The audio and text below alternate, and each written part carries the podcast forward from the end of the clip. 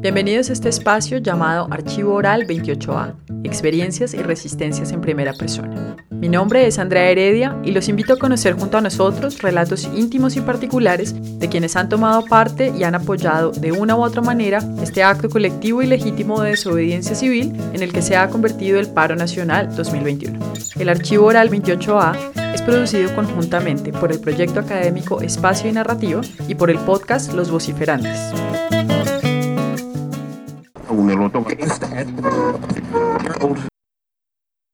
Desde el resguardo de Mayagüez, en Nariño, Milady nos comparte sus razones para protestar y cómo el paro nacional se ha desarrollado en su territorio teniendo a la juventud como protagonista.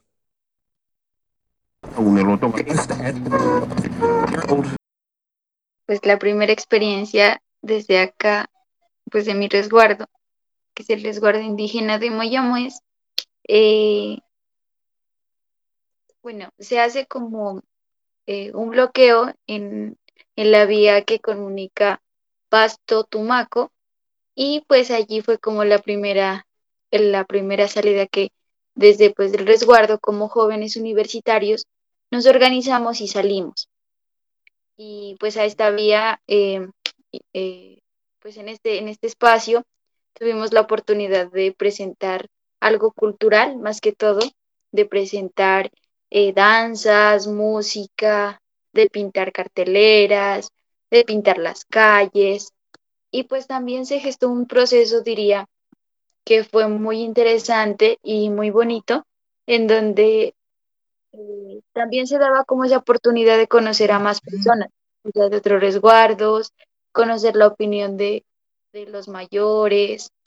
y también la palabra que ellos pues eh, nos compartían alrededor de las fogatas. Y entonces ahí en medio de la calle, ahí en medio de la vía, ahí en medio de todo, escuchar como todas esas historias de, los mayores, de decir, bueno, es que en el paro del 2013 se, así, se hizo pues como una preparación previa, la gente se preparó, todos llevaban sus, sus ideas claras, toda la gente conocía sobre el paro, sobre qué se iba a tratar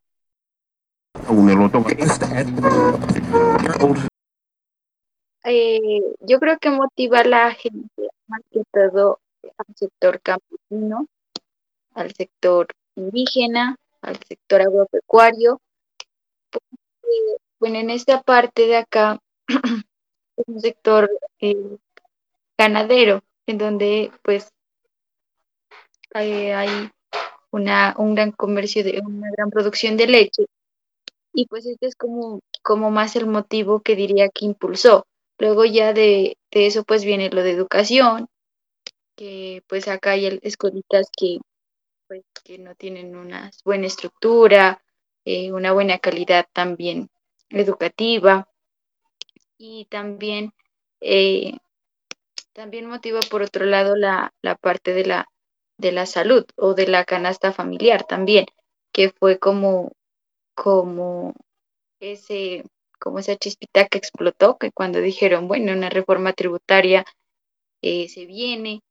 los productos de la canasta familiar van a alzar y pues también es como un choque de decir, bueno, acá en el campo nosotros tenemos eh, los productos que salen de acá, que se cultivan desde la madre tierra y por qué no se exportan estos o por qué no son atendidas estas necesidades, por qué no se apoya al campo cómo se debería apoyar. Entonces, como que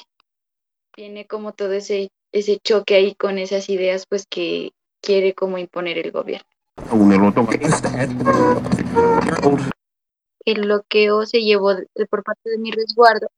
en la vía, eh, la vía del Espino, pues que se llama así, que pues conecta la vía Pasto Tumaco y pues se llevaron diferentes actividades, ¿no? Como de pedagogía, de conocer por qué estábamos allí pues era interesante ver cómo las veredas, cada uno se organizaba con sus casetas, con sus leñas, con sus ollas, con, con todo para hacer un proceso de mingas alrededor del fuego. Y había eh, como ocho casetas más o menos de ocho veredas que estaban así eh, eh, organizadas y pues había unas una caseta general pues como que donde se reunían a hacer las reuniones y todo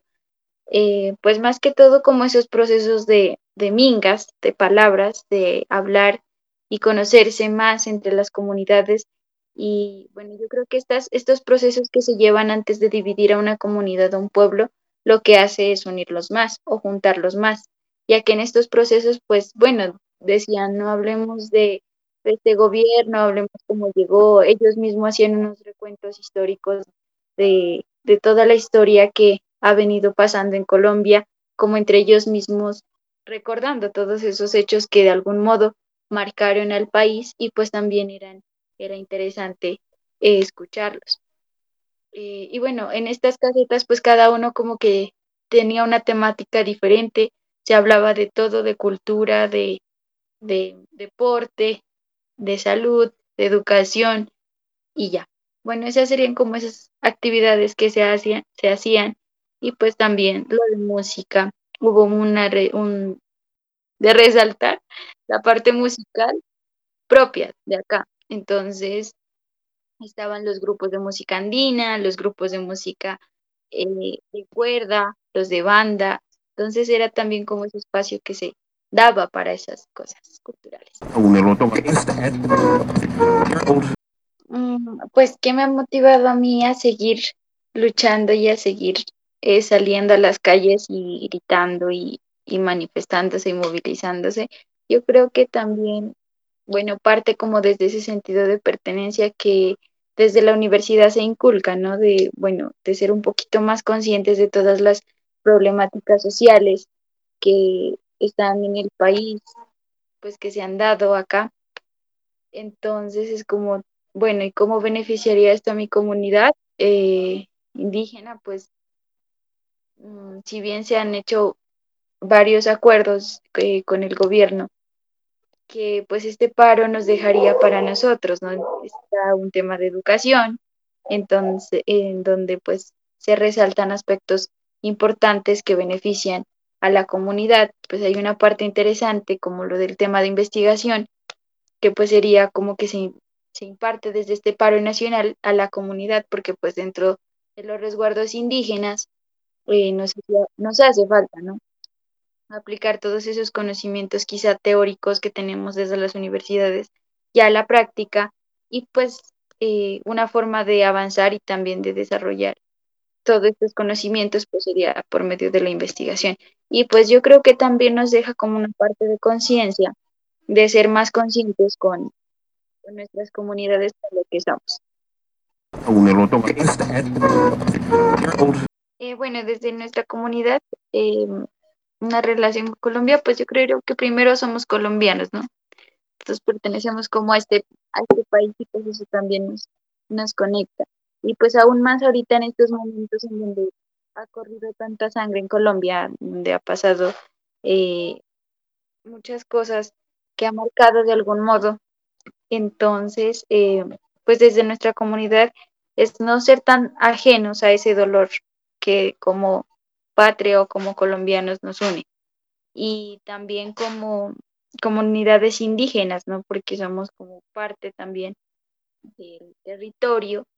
pues también nos duele y también eh, sentimos todas estas situaciones que pasan a diario en estos días. El resultado que espero y aspiro es que pues las personas como colombianos, como indígenas,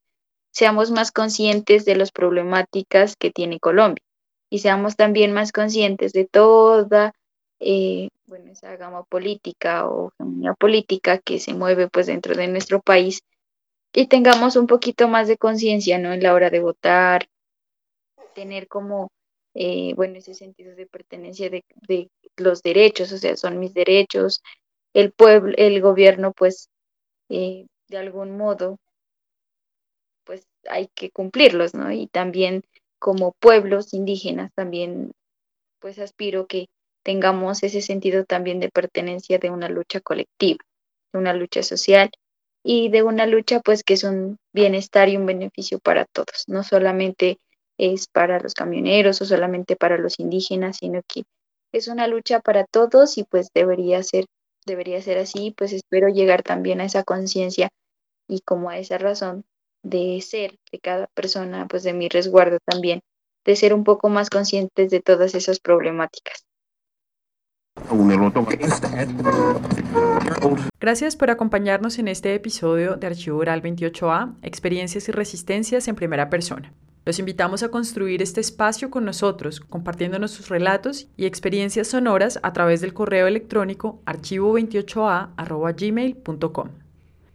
Queremos también mandar un saludo caluroso a los amigos y aliados que han contribuido a replicar nuestra convocatoria y han apoyado esta iniciativa. Un abrazo grande a todos ellos. Hasta pronto.